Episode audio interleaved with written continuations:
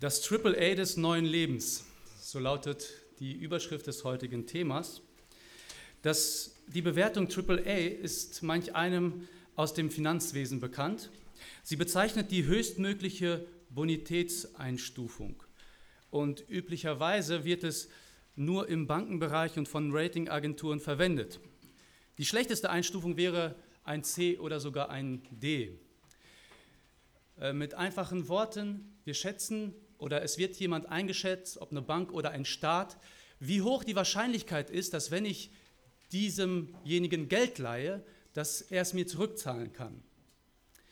Ähm, für uns kleine Leute bezogen, vielleicht für die Kinder auch, dass wir es auch einfach verstehen, wenn jetzt ein armer Mann zu mir kommen würde und wir wissen, der lebt auf der Straße, der hat kein Zuhause, der ist wirklich finanziell sehr schlecht bestellt, und er wird mich bitten, dass ich ihm eine kleine Finanzspritze gebe, 100 Euro leihe.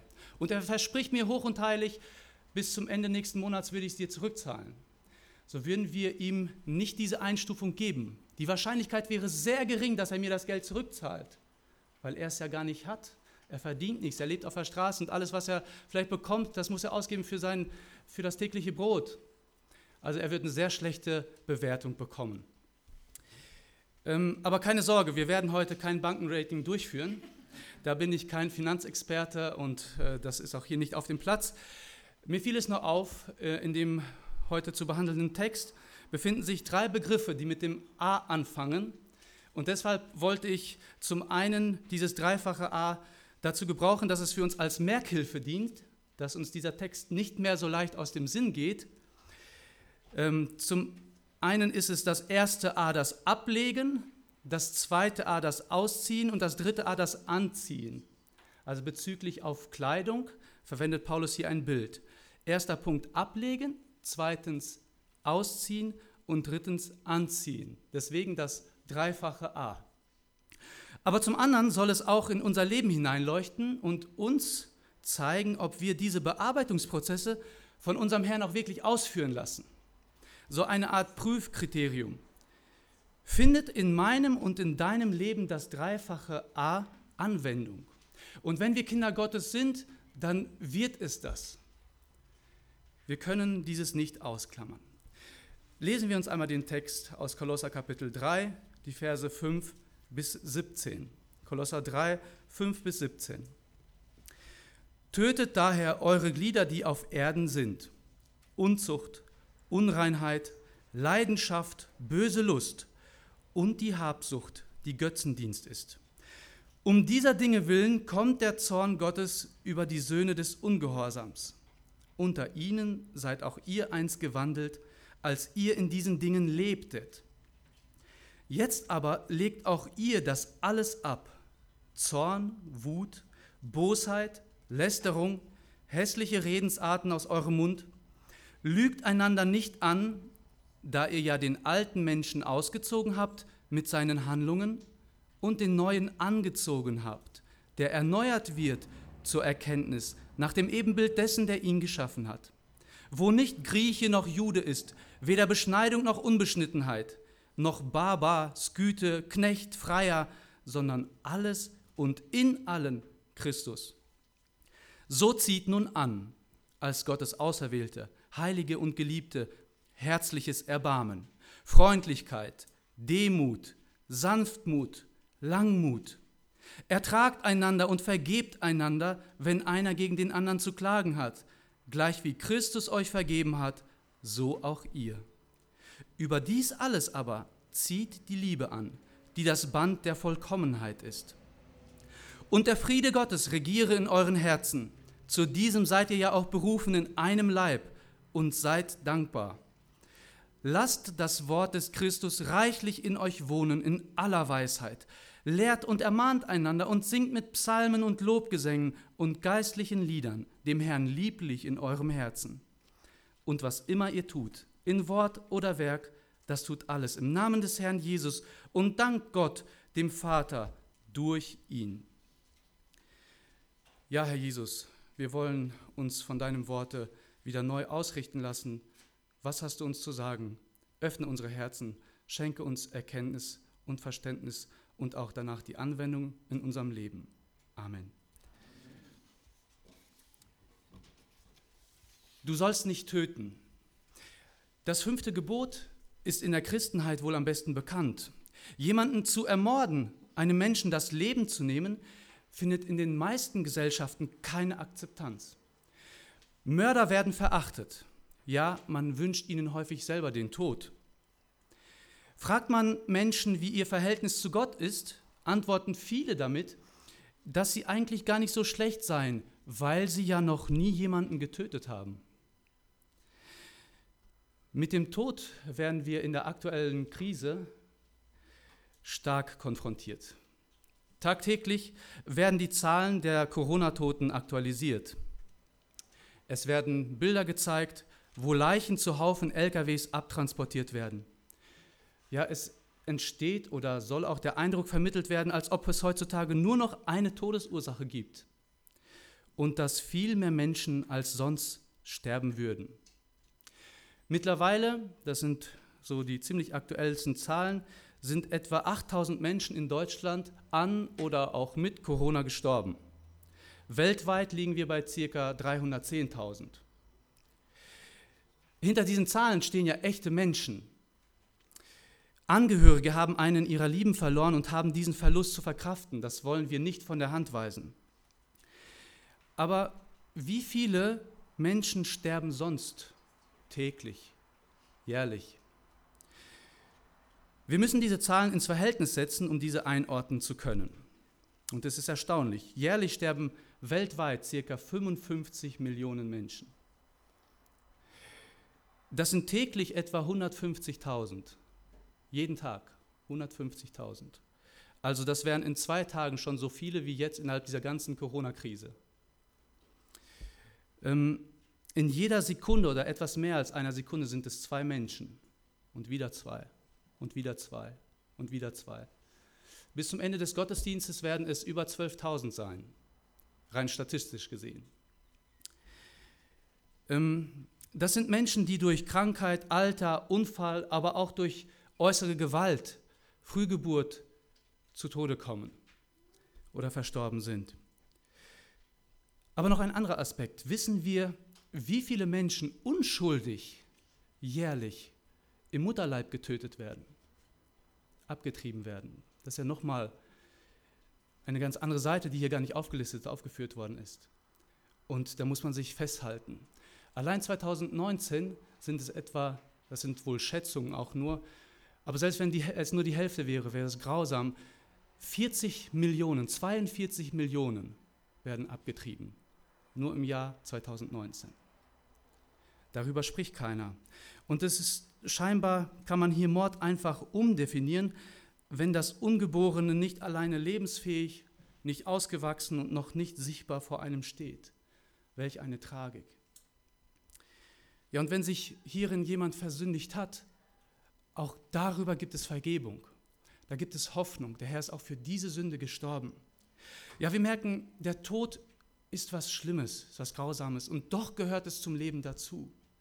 Ja, aber töten ist noch viel schlimmer. Aber jetzt werden wir hier direkt am Anfang dieses Textes dazu aufgefordert, zu Mördern zu werden. Tötet daher, aber niemals irgendeine andere Person, einen anderen Menschen. Tötet daher, und zwar etwas in uns. Tötet eure Glieder, die auf Erden sind. Und hier erwähnt er einige Sünden, die, mit denen wir ja nicht spaßen dürfen, wo es heißt, ganz ernst und konsequent dagegen vorzugehen. Dieses Töten könnte man einmal so erklären, dass es eine grundsätzlich innere Haltung. Wir, wir haben es in, in der Textlesung vorhin gehört aus Römer, da sagt es Paulus, wir sind gestorben mit Christus. Das ist schon etwas, was geschehen ist. Und einige übersetzen hier auch dieses Töten als habet getötet. Das ist schon passiert in einem Kind Gottes. Wir sind mit Christus gestorben und in diesem Zustand heißt es zu bleiben. Wir sollen uns der Sünde für tot halten, damit sie keine Angriffsfläche findet. Ganz radikal sollen wir damit umgehen und nichts soll davon übrig bleiben. Voller Abscheu sollen wir uns davon abwenden. Ja, wir sollen zu Mördern unseres eigenen Ichs werden. Paulus drückt es in Römer 7, Vers 18 so aus, denn ich weiß, dass in mir, das heißt in meinem Fleisch, nichts Gutes wohnt. Das Wollen ist zwar bei mir vorhanden, aber das Vollbringen des Guten gelingt mir nicht. Und wir könnten davon Lieder singen, wie wir das alltäglich in unserem Leben erfahren, nicht wahr? Ja, mit Sünde ist nicht zu spaßen. Vielleicht ein bildlicher Vergleich. Versuchen wir mal ein Stück brennende Kohle zu nehmen und in unseren Händen zu halten, ohne Handschuhe. Wer würde davon ausgehen, dass er dadurch keine Verletzung erfährt? Niemand. Natürlich würden wir Verbrennungen erleiden. Das geht gar nicht anders. Ja, und so ist es mit der Sünde. Wenn wir mit Sünde spielen, werden wir dadurch Verletzungen erleiden, geistig, in unserem Leben. Wir werden Konsequenzen und Folgen davon zu tragen haben. Ja, und Jesus selber, der ging auch ganz konsequent damit ins Gericht, wo er sagte, und wenn dein Auge für dich zum Anstoß zur Sünde wird, so reiß es aus und wirf es von dir. Es ist besser für dich, dass du einäugig in das Leben eingehst, als dass du zwei Augen hast und in das höllische Feuer geworfen wirst. Das meint Jesus auch nicht wörtlich, das ist uns bewusst, sonst würden hier nur Einäugige sitzen oder überhaupt keiner mehr ein Auge haben. Wie oft ärgert uns ein Auge? Aber Jesus zeigt hier diese innere Haltung. So ist die Sünde und sei bereit, alles dran zu legen, ganz konsequent dagegen vorzugehen. Das hat in meinem Leben nichts zu suchen. Es wird dich beschädigen. Noch eine Erklärung zum Töten wie es hier gemeint sein könnte, wie wir es anwenden können. Es ist das vorbeugende Bewusstsein, dass die Sünde in uns ist und Schösslinge treiben kann. Also so, auch wenn ich der Sünde gestorben bin, bin ich immer noch in der Lage zu sündigen, weil wir noch in diesem sündigen Leib leben. Wir stehen in der Gefahr und dieses muss uns bewusst sein. Niemand von uns ist so weit gereift, dass er sagt, oh, bei mir findet die Sünde keinen Anklang mehr. Wenn wir am Ende des Tages mal auf den Gedanken stoßen und überlegen, denken, boah, habe ich heute gar nicht gesündigt, dann müssen wir ins Gebet, müssen wir zum Herrn und ihn fragen, Herr, öffne mir die Augen. Wir sind voll durch und durch und nur aus Gnaden können wir vor Gottes Thron kommen, davon gereinigt werden. Also, wir müssen dieses Bewusstsein haben und wenn ich merke, ich habe gesündigt, und normalerweise sollten wir das merken, dann heißt es, dieses vor Gott zu bekennen. Damit töten wir. Vor Gott zu bekennen wo es sein muss, vor Menschen zu bekennen, wenn wir Menschen irgendwo uns vor Menschen versündigt haben. Das heißt, die Sünde offen beim Namen nennen. Und dann noch ein dritter Fall des Tötens. Wenn ich in meinem Leben merke, ich habe Schwierigkeiten mit bestimmten sündhaften Neigungen, Verhalten, wo ich immer wieder falle, dann heißt es dort Veränderungen bei, hin, herbeiführen. Man muss grundsätzliche Veränderungen bei wiederkehrenden Sünden herbeiführen. Vielleicht, wenn ich alleine bin, merke ich besondere äh, Angriffe, dass ich es vermeide, in bestimmten Situationen, wo es anders gehen würde, alleine zu sein.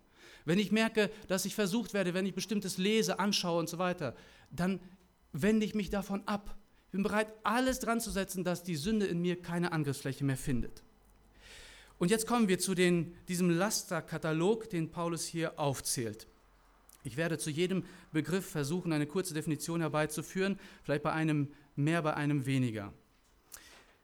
Tötet daher eure Glieder, die auf Erden sind. Unzucht als erstes genannt.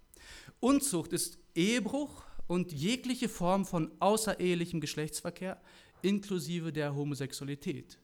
Wenn jemand verheiratet ist und dann mit einer anderen Person, die nicht zum Ehebund gehört, irgendwo intim wird, ist, gehört es zum Bereich der Unzucht. Oder auch die Homosexualität. Unzucht, sagt Paulus in Epheser, das ist eine Sache, die sollte bei den Heiligen, also bei den Gläubigen, bei der Gemeinde, die ist so furchtbar, die sollte nicht mal Erwähnung finden. In Epheser 5, Vers 3. Das soll bei euch nicht mal erwähnt werden, wie es Heiligen geziemt. Also eigentlich hat sie da überhaupt nichts verloren. Genau wie andere Sünden auch. Es heißt ja nicht, dass eine Sünde jetzt, äh, die ist nicht so schlimm wie die andere und dennoch haben sie andere Auswirkungen, verschiedene Konsequenzen im Leben. Interessant war, ich fand einen Paragraphen, den 175. Paragraphen im Gesetz, der war gültig vom 1. Januar 1875 bis zum 11. Juni 94. So lange hatte der Gültigkeit, da war ich schon zehn Jahre alt. Ähm, ich wusste das nicht mal. Da stellt, dieser Paragraph stellt sexuelle Handlungen zwischen Personen männlichen Geschlechts unter Strafe. Bis 1969 bestrafte er auch wieder natürliche Unzucht mit Tieren. Und das Strafmaß, das war zwar über die Jahre unterschiedlich, war zeitweise zwischen einem und zehn Jahre äh, Zuchthaus, also Gefängnis. Dafür kamen Menschen ins Gefängnis. Versuche das mal heute anzudeuten. Wir haben ja das Beispiel von Olaf Latzel gehört. Ja, man steht ziemlich schnell in, dieser, in der Gefahr, wer sich heute zu diesem Wort bekennt, strafrechtlich verfolgt zu werden. Du darfst heute Homosexualität nicht als Sünde bezeichnen. Und doch tut die Bibel das. Und es bleibt Sünde. Wie vor 100 Jahren, so auch heute und zu allen Zeiten. Die Menschen sind geneigt, oft der Mehrheit mehr zu glauben als der Wahrheit. Aber selbst wenn alle einer Meinung sein sollten, würde sie dennoch falsch sein, wenn Gottes Wort was anderes sagt. Die Mehrheit wird nie zur Wahrheit, wenn sie nicht aus dem Worte Gottes herauskommt. Kurt Tucholsky, ein deutscher Journalist und Schriftsteller, sagte einmal so einen interessanten Satz. In Deutschland gilt derjenige, der auf den Schmutz hinweist, als viel gefährlicher als derjenige, der den Schmutz macht.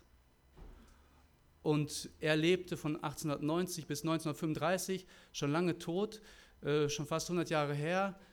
Ähm, und trotzdem trifft das heute ziemlich gut auch auf unsere Zeit zu, nicht wahr? In Deutschland gilt derjenige, der auf den Schmutz hinweist, als viel gefährlicher als derjenige, der den Schmutz macht.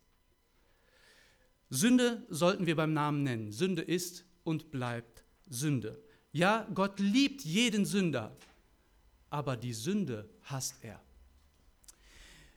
Die Unreinheit oder ohne Sauberkeit, unsauber, wir kennen das, wenn wir draußen im Garten arbeiten, wenn die Kinder draußen spielen, wie schnell werden die Hände dreckig.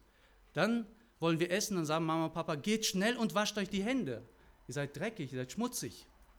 Es gibt auch geistliche Unreinheit. Und zwar geschieht es oder kann durch Gedanken entstehen, durch Taten oder Handlungen, jede Art von sexuellem Fehlverhalten, Pornografie, nicht wahr? Jeder von uns hat heute die ganze Welt des Internets in seiner Hosentasche.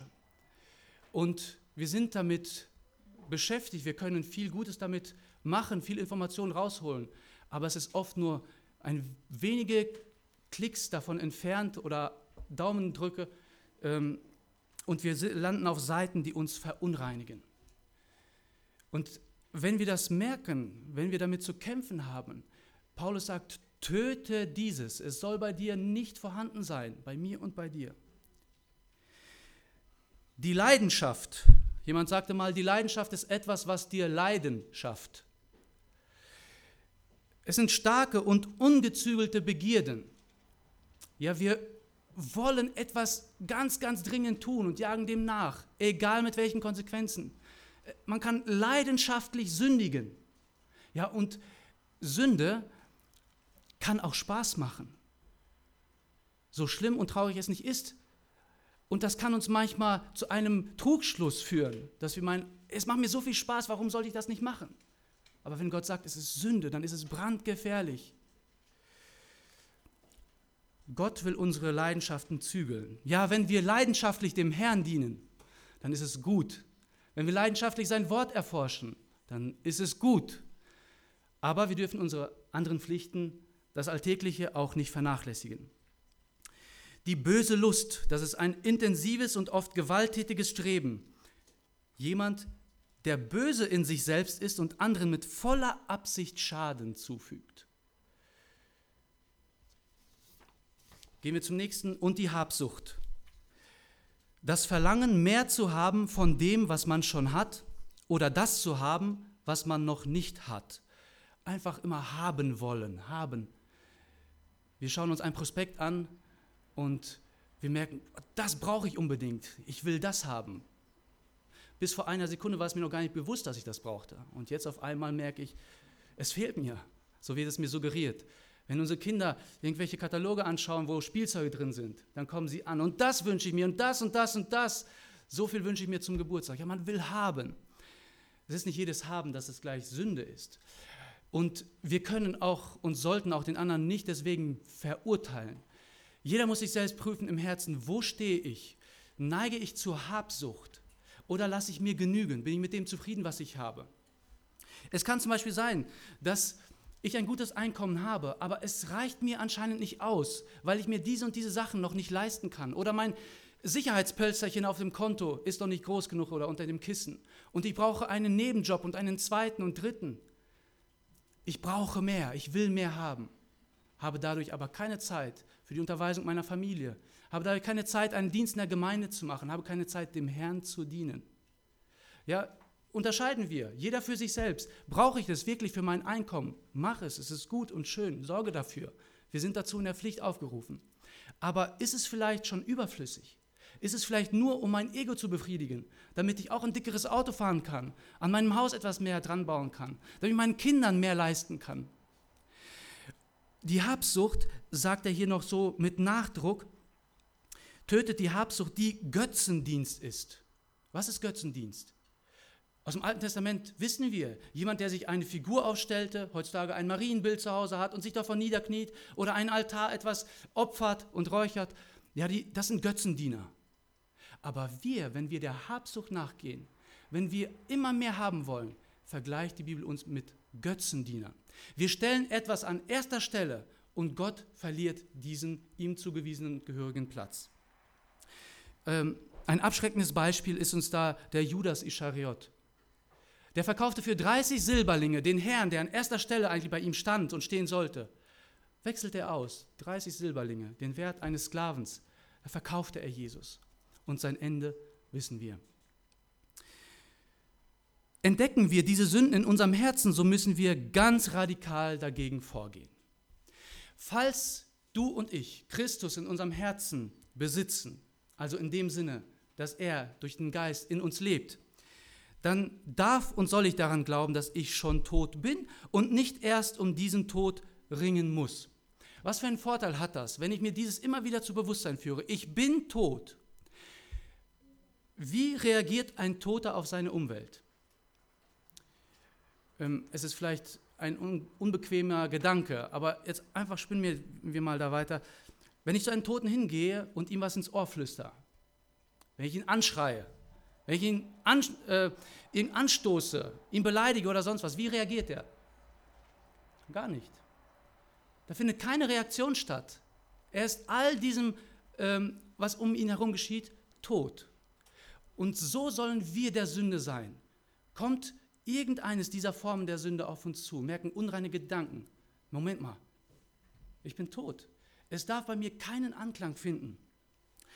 Und es ist bemerkenswert, dass die beiden wohlbekanntesten Einsetzungen des Christentums, das sind ja die Taufe und das Mahl des Herrn, diese beiden stellen die eindeutigen Ausdrücke des Todes dar.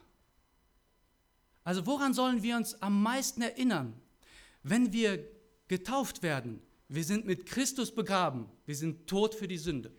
Wenn wir zum Mahl des Herrn kommen, das Abendmahl halten, sollen wir den Tod des Herrn verkündigen bis dass er kommt, so heißt es in 1. Korinther 11, Vers 26. Ja, und in diesem Hinblick, im Hinblick auf ihn, bekommen wir die Kraft der Versuchung zu widerstehen. Wenn wir allerdings den Blick von unserem Herrn abwenden, dann sind wir schutzlos. Und ich behaupte mal, wir können es in unserem Leben, an unserem Leben prüfen. Die Kraftlosigkeit der heutigen Christen ist das Ergebnis fehlender Gemeinschaft mit ihm. Ich wiederhole, die Kraftlosigkeit der heutigen Christen ist das Ergebnis fehlender Gemeinschaft mit dem Herrn. Gehen wir unseren Tag durch, unser Leben. Was steht bei uns auf so wichtiger, ernster Stelle? Und ich meine damit nicht, dass wenn ich meine, wenn ich acht Stunden auf Arbeit bin, naja, da kann ich ja nicht anders, da bin ich dafür eingesetzt. Oder wenn ich äh, im Garten arbeite oder sonstigen Dingen nachgehe. In allen Bereichen unseres Lebens heißt es, dass ich mit dem Herrn hineingehe. Überall, wo ich mich befinde. Kein Lebensbereich darf ausgeklammert sein. Jesus ist mit mir und er ist eine reelle Person. Wenn ich mit ihm innerlich spreche, dann weiß ich, er ist da. Und er hört mich. Ich befrage, bespreche mich mit ihm, Herr, wie geht es hier weiter? Was soll ich tun? Was soll ich machen? Zeige mich in, äh, hin in deinem, weise mich hin aus deinem Wort heraus. Trachte ich danach zu forschen, Jesus, was willst du von mir? Und er offenbart sich in seinem Wort. Das gibt uns Kraft. Ja, in 2. Korinther 5, 17 sagt Paulus auch so: Darum ist jemand in Christus, so ist er eine neue Kreatur. Das Alte ist vergangen, sieh, es ist alles neu geworden. Und dieses Neue muss, soll und darf sich in unserem Leben bemerkbar machen. Jetzt kommen wir kurz zu diesen drei Aspekten des dreifachen A's. Erstens das Ablegen. Jetzt aber legt auch ihr das alles ab. Also es wird ja so verglichen, wie ich schon erwähnte, mit Kleidungsstücken. Wir fangen an, vielleicht mit dem Hut, mit dem Schal, jetzt vielleicht weniger, aber im Winter, Handschuhe, alles so, was auf uns liegt und legen es erstmal ab. Im Geistlichen, was sollen wir ablegen? Was hängt sich immer wieder an uns? Zorn, Wut, Bosheit, Lästerung, hässliche Redensarten aus eurem Mund. Ja, und das sind Dinge, ich denke, davon könnten wir auch täglich berichten, wo in mir der Zorn aufgestiegen ist und wie ich darauf reagiert habe auf gewisse Sachen, wo ich wütend geworden bin, wo ich böse war. Und Paulus sagt, lege dieses ab. Wenn du merkst, es kommt wieder dieser Gefühlsschwall in dir hoch, geh zum Herrn, lege es ab. Warum? Weil es für einen Christen nicht passend ist. Es steht ihm nicht. Das gehört einem Christen nicht an. Wir können nichts dagegen tun. Diese Gefühle können in uns hochkommen. Aber die Reaktion darauf, die ist entscheidend. Lästerung haben wir nie damit zu tun, wenn wir gegenüber unserem Nächsten, vielleicht unserem Nachbarn oder unserem Arbeitskollegen, unserem Chef mit einem anderen darüber sprechen ja, und ja, eventuell auch beschimpfen, Böses über ihn reden hinter dem Rücken. Wir sollen es ablegen. Wenn ich merke, ich komme wieder in so eine Situation mit Kollegen, stoppen wir es. Es gehört viel Mumm und Kraft dazu. Aber der Herr will es so. Es ziemt sich einem Christen nicht. Das sind üble äh, Verhaltensweisen, die stehen einem Christen nicht. Sie passen nicht zu ihm. Und das nächste, was er hier erwähnt, ist, lüget einander nicht an. Lügen? Lügen wir mal? Ich glaube, niemand mag es, belogen zu werden. Wenn er es erfährt, oh, dann heißt es, du Lügner. Wahrhaftigkeit ist etwas ganz Wesentliches für Leute, die dem nachfolgen, der selbst die Wahrheit ist. Ja, und Lüge ist ja nicht immer so offensichtlich, nicht wahr? Wir können etwas von meinem Erlebten mitteilen und dabei bestimmte Aspekte herausnehmen, herauslassen und dabei kommt ein verfälschtes Bild zum Vorschein. Es ist wirklich nicht so die Wahrheit gesprochen, wie es in der Tatsache so war. Das sollte nicht so sein. Und an jedem Tag unseres Lebens werden wir versucht, die Wahrheit zu verzerren dass sie nicht so klar und eindeutig ist. Ihr Kinder, wenn ihr mal wieder in der Schule seid, zur Schule müsst oder auch gewesen seid, wie ist es mit euren Arbeiten, Tests, mit den Klausuren? Ist es immer euer Wissen, was ihr dort eintragt? Oder ist es manchmal das Wissen meines Nachbarns? Geben wir ehrlich weiter von dem, was ich weiß? Oder belügen wir den Lehrer damit? Ähm, wie ist es bei den Erwachsenen? Bei der jährlichen Steuererklärung? Geben wir alle Informationen an oder hinterlassen wir ein paar unwesentliche Dinge, damit die Steuerlast ein bisschen geringer ausfällt? Als Kinder Gottes sind wir dazu aufgefordert, nicht die Unwahrheit zu sagen, egal in welcher Form. Das nächste kommt das Ausziehen zum Vorschein. Da ihr lügt einander nicht an, da ihr ja den alten Menschen ausgezogen habt mit seinen Handlungen. Den unerlösten Adam, den alten Menschen, den haben wir ausgezogen, sagt er. Seine Handlungen, die frühere sündige Lebensweise als Nicht-Wiedergeborener. Oder in der Kolosser sagt er es auch, den Grundsätzen der Welt gestorben. Alles, was auch mit Religiosität zu tun hat. Ja, wie haben wir versucht, wenn wir gesündigt haben, etwas Gutes zu tun, damit die Sünde ausgeglichen wird? Also ein frommer Anschein, so ein Quatsch, weg damit, ausziehen. Das gehört zum alten Menschen, zum alten Adam. Alle Verbindungen mit Heidentum und Irrlehrern abbrechen damit. Martin Luther hat es einmal so geäußert, es bedeutet, dass der alte Adam in uns durch tägliche Reue und Buße soll ersäuft werden und sterben mit allen Sünden und bösen Lüsten. Ja, so ein Bild hat er dafür benutzt. Er soll ersäuft werden. Also, wir sind in dieser Stellung des Kindes Gottes und unser, unser Zustand soll jetzt dieser Stellung entsprechen. Tag für Tag soll es diesem ähnlicher werden. Deswegen kommt es zum dritten Punkt, zum Anziehen. Was sollen wir jetzt anziehen? Alles Dreckige, alle Klamotten, alle löchrigen äh, Sachen haben wir abgelegt und ausgezogen. Und jetzt bekommen wir ein neues Kleid. Die Bibel nennt es das Kleid der Gerechtigkeit. Die Gerechtigkeit Jesu wird uns angelegt. Und jetzt stehen wir vor Gott da, als hätten wir nie gesündigt. Jeder, der an Jesus glaubt und wo Jesus bei ihm ins Herz äh, hereingekommen ist, wo der Heilige Geist in uns wohnt, der steht vor Gott da und Gott schaut ihn durch die Brille Jesu an und sieht, Mensch, da ist ein sündloser Mensch vor mich. Wir bekommen das Kleid der Gerechtigkeit. Das ist für uns neu, ein neues Leben, eine neue Haltung. Der neue Mensch achtet seinen Herrn und hat ihn lieb.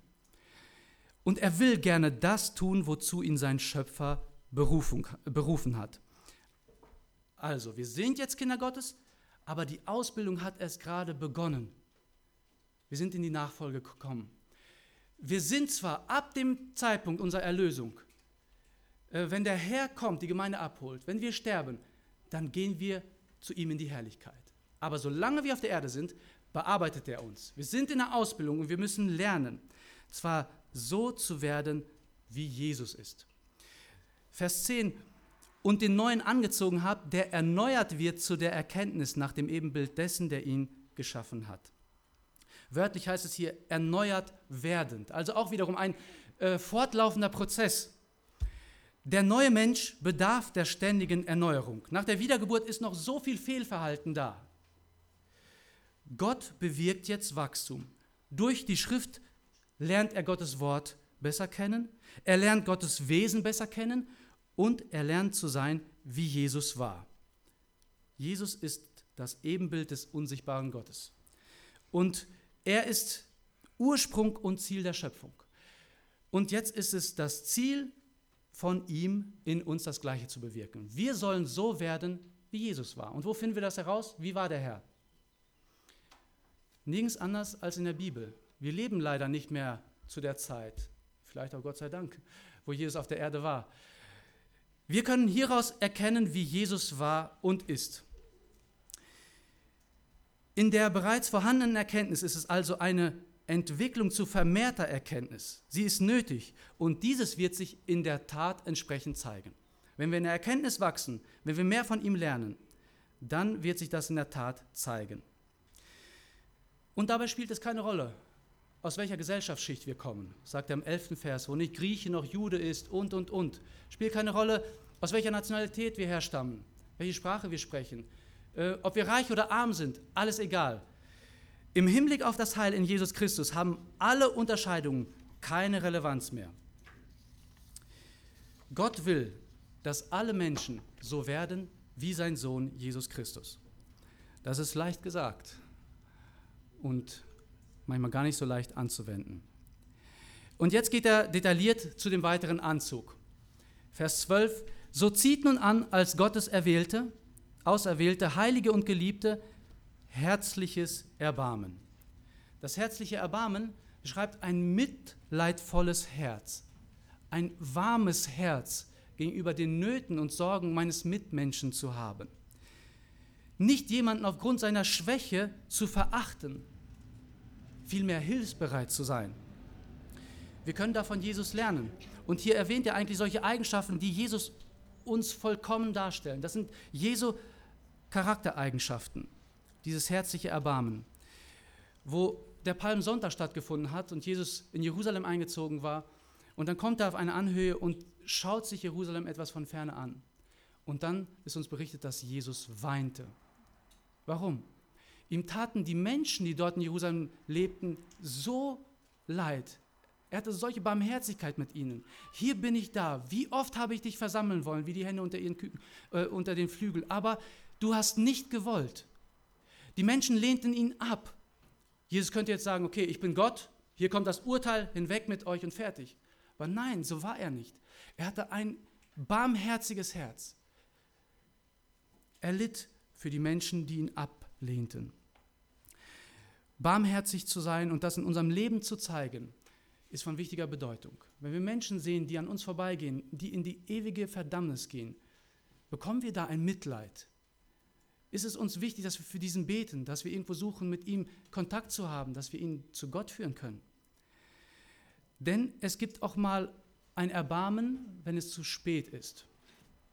Wir können nun mal nur, solange wir leben, lebendig sind, uns gegen den Nächsten erbarmen. Jesus zeigt uns ein Bild von dem reichen Mann und dem armen Lazarus. Dieser Reiche war, solange er auf der Erde lebte, ähm, er hat es nicht nötig, sich um andere zu sorgen, zumindest tat er es nicht, obwohl dieser Arme vor seinen Toren dort lag. Und er bekam nur das, was von seinem Tische fiel, so Reste. Er hatte so viel, er könnte ihn sättigen, er könnte ihm ein Zimmer geben und er könnte ihn kleiden, kleiden und sonst was. Was interessiert ihn gar nicht, weil er nicht Gott und nach seinen Anweisungen lebte, weil er Gott nicht kannte.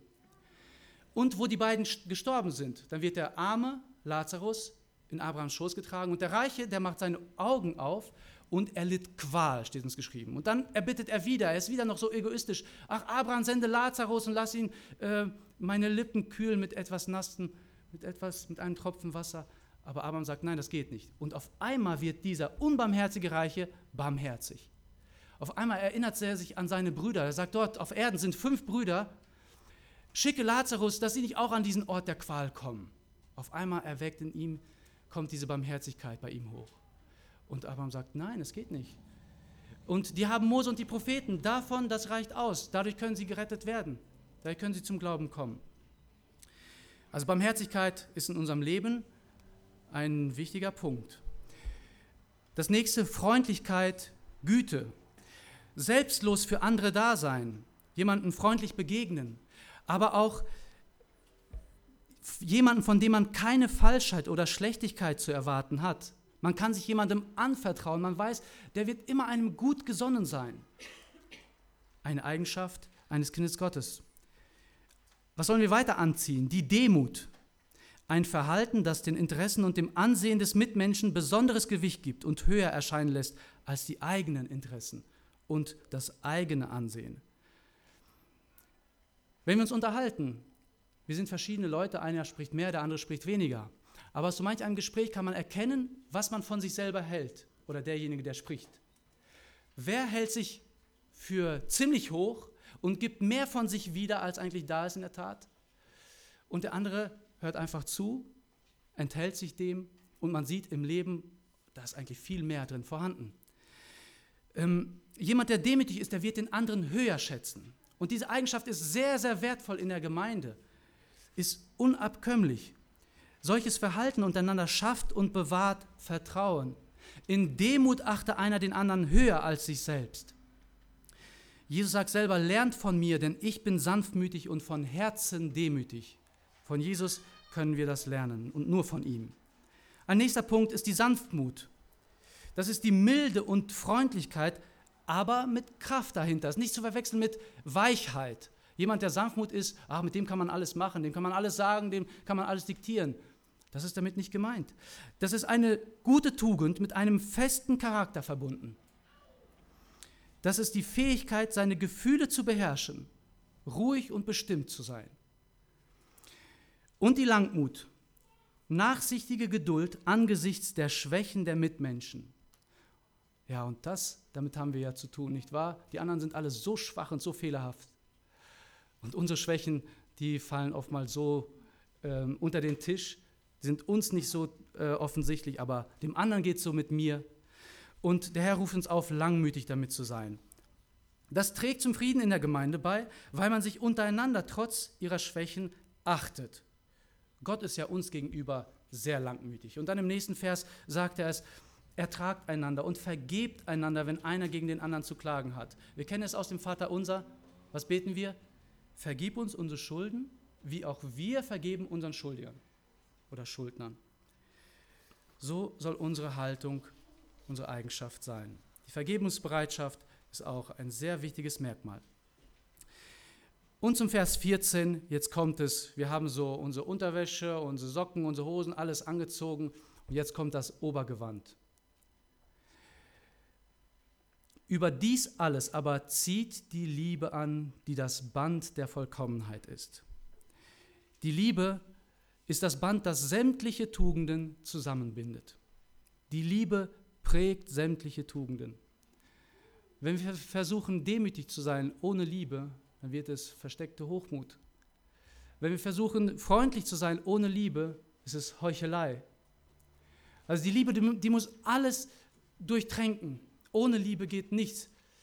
1. Korinther Kapitel 13 ist uns bekannt. Paulus sagt, und hätte ich keine Liebe, so wäre alles nichts. Es hätte keinen Bestand und keinen Wert. Die Liebe verbindet die Christen untereinander. Und das ist diese von Gott kommende Liebe die göttliche Liebe. Ja, Gott selbst ist die Liebe und das brauchen wir. Das ist das Band der Vollkommenheit. Im Weiteren ruft er dazu auf, und der Friede Gottes regiere in euren Herzen. Was soll uns regieren? Was ist der Schiedsmann in unserem Herzen? Stellen wir uns die Frage, bei jeglicher Handlung, bei allem, was ich vorhabe, was ich einem Nächsten sagen will, dient es dem Nächsten zum Frieden? Dient es zur gegenseitigen Erbauung? Oder was könnte die Konsequenz daraus sein? Wenn ich keine eindeutige Antwort darauf geben kann, dann lasse ich es sein. Der Friede soll entscheiden, der Friede soll regieren. Natürlich nicht um jeden Preis. Wenn ich weiß, da ist Sünde im Spiel und das muss genannt und gesagt, offenbart hingewiesen werden, dann darf ich nicht sagen, okay, um des Friedens willen decken wir mal das Ganze. So darf es natürlich nicht sein. Wir sind zum Frieden berufen in einem Leib, das heißt in der Gemeinschaft. Nicht, ich habe mich bekehrt, ich habe den innerlichen Frieden und jetzt kann ich in Isolation für mich zu Hause meinen Frieden genießen. Oh, wie schön. Und niemand raubt ihn mir, niemand stört mich dabei. Ich bin so glücklich mit mir selber. Das soll im Zusammenleben mit Christen geschehen. In Frieden mit unseren Mitgläubigen zu leben und ihnen mit allem, was wir tun und sagen, helfen. Und jetzt kommt der Abschluss dieses Abschnitts. Wir gehen dann auch schon zum Ende der Predigt. Lasst das Wort des Christus reichlich in euch wohnen. Ich dachte so ein bisschen, was ist das für ein interessanter Ausdruck? Ich glaube, der findet sich sonst in der Bibel nirgends wieder. Äh, das Wort des Christus. Worauf ist das bezogen? Ist es hier vielleicht äh, zu betrachten, dass die Worte Jesu, die er selber gesprochen hat, was Zitate von Jesus sind, dass die ganz besondere, besonders ins Gewicht fallen, dass die eine größere Bedeutung haben als das restliche Wort Gottes? Es gibt ja sogar so eine Luther-Übersetzung, ich weiß nicht welches Jahr das ist, dort sind alle Worte Jesu rot äh, gedruckt. Die fallen vielleicht gut ins Auge, dass man sieht, was Jesus gesagt hat. Aber es darf niemals so sein, dass wir meinen, okay, das hat Jesus gesagt, das ist jetzt wichtiger als das, was Paulus gesagt hat. Es darf sie nicht und wird sich auch nicht gegeneinander ausspielen. Warum benutzt Paulus hier dieses Wort, das Wort des Christus? Im Kolosserbrief beschreibt Paulus uns die besondere Größe und Herrlichkeit des Christus. Ja, Jesus ist der Schöpfer, er ist Gott. Und deshalb ist es auch Gottes Wort. Gott und Christus, es ist auf einer Linie, auf einer Ebene. Oder auch vielleicht, es geht um das gesamte Wort Gottes, das letztlich Christus zum Inhalt hat.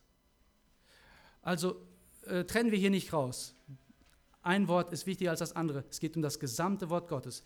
Dieses soll reichlich in euch wohnen. Wir sollen es nicht nur hören und lesen und auswendig, wer weiß, wie viele Verse zitieren können. Wir sollen es nicht nur kennen und erklären können, es soll auch nicht nur vorübergehend da sein, sondern es muss einen dauerhaften und festen Wohnplatz in uns haben. Und es muss Anwendung in unserem Leben finden. Wir sollten die Bibel in unser Leben, in unser Leben hinein übersetzen. Jemand erzählte mal, die beste Bibelübersetzung war für ihn seine Mutter. Sie lebte die Bibel nach seinem Verständnis, bestimmt auch mit Fehlern und Gebrechen, aber sie bemühte sich, die Bibel auszuleben. Es wird nicht in allen Bereichen klappen und auch nicht alles geht einfach so zu übersetzen ins Leben hinein. Wir müssen das Wort predigen und verkündigen. Das ist auch von großer Bedeutung. Wir müssen darüber sprechen. In allen Lebensbereichen sollten wir uns nach diesem Wort ausrichten. Das ist die Richtschnur, das ist das Maß der Dinge. Weiter führt er an, lehrt und ermahnt einander. Und das ist keine Einbahnstraße. Es geht nicht nur von einer Richtung aus, dass wir belehrt werden, dass wir ermahnt werden, sondern einander. Es soll in der Gemeinde Praktik sein, Praxis soll es sein, dass wir dieses untereinander tun. Dadurch wird das Wort Gottes reichlicher in uns wohnen.